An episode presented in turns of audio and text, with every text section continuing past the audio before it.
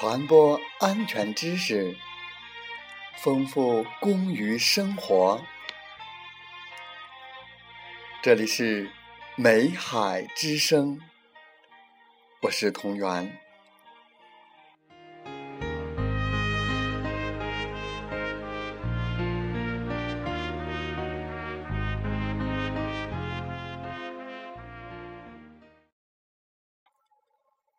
欢迎收听《美海之声》，我们共同分享新安全观。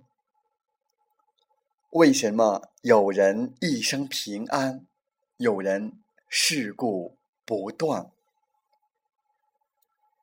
安全背后的责任。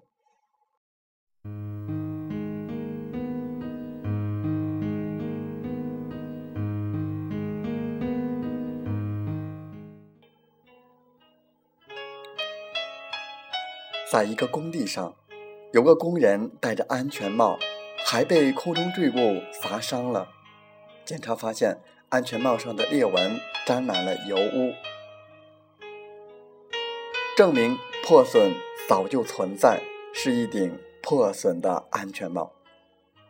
一些企业习惯的做法是：调查分析，人的不安全行为是戴了破损的安全帽。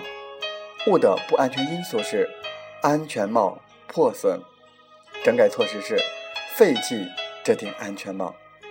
按照新安全观分析，为什么安全检查中没能发现安全帽破损？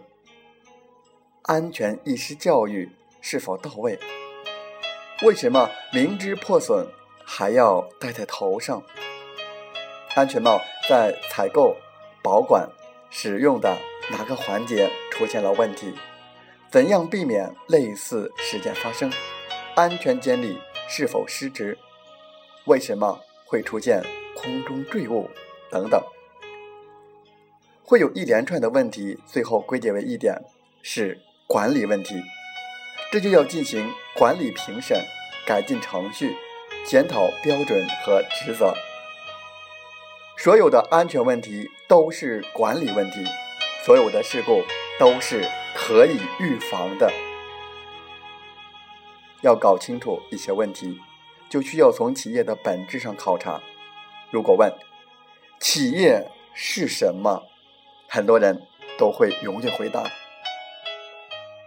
一些员工的感悟：企业就是公司。就是工厂，就是工地，就是上班的地方。不少管理专家的说法是，企业是一个盈利性的经济组织。事实上，企业是一个经济组织，也是一个政治组织。确切的说，企业是一个社会组织。对此，一定会有很多人不同意我的说法，但是。我可以翻开历史找到证明。从国际国内看，企业最先都是政治组织，担负政治功能。先看世界经济史，英国的东印度公司、荷兰的东印度公司荷枪实弹，开拓市场就是开拓领地，公司董事会就是殖民地政府。再看美国史。也是一样。最后看看中国的现当代历史，我国计划经济体制下，企业是国家综合平衡的一个基本单元。近十几年来，企业不再从政府那里获得指令，企业变成了唯利是图的经济动物。如不加以限制，发展的结果将是为社会所不容。企业在投入期或者市场发生变化时，可能赔本经营，可能保本维持，可能一段时间内没有利润，不见效益。但是，不能在一段时间内安全事故不断，创造效益是经营常态，保证安全是社会责任。安全生产对企业来说就是守规矩，就是本分。生产不安全出事故就是犯事儿，就是做坏事就要受到惩罚。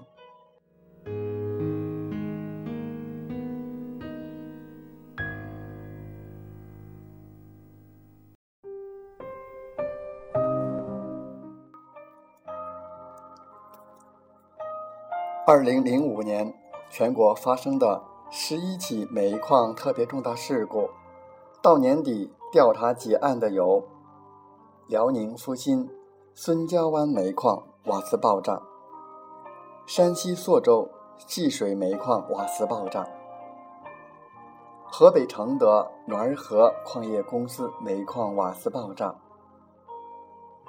新疆富康市神龙煤矿瓦斯爆炸。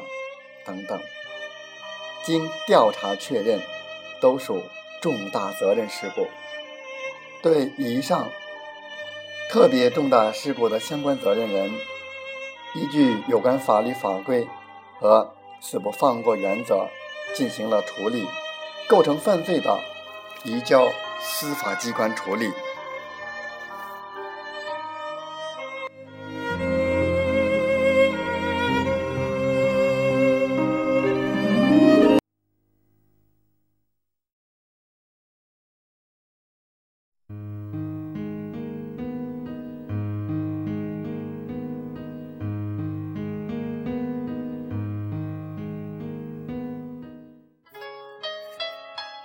调查结案一起重大事故，发现一起重大责任；调查结案六起重大事故，发现六起重大责任。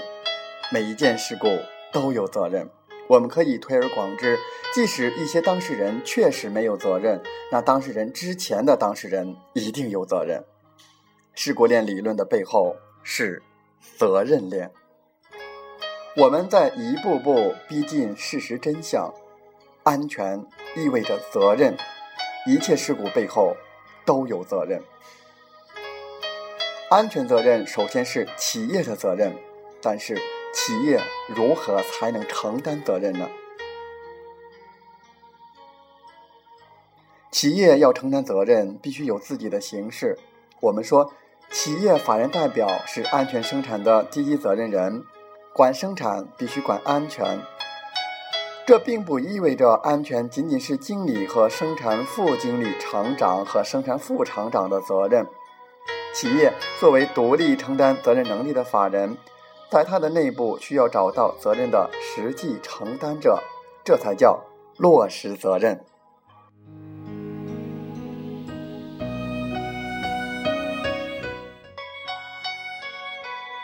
具体形式就体现在组织内部的岗位分工上。是代理委托关系，出了事故，企业管理者和岗位上的职工都跑不了干系。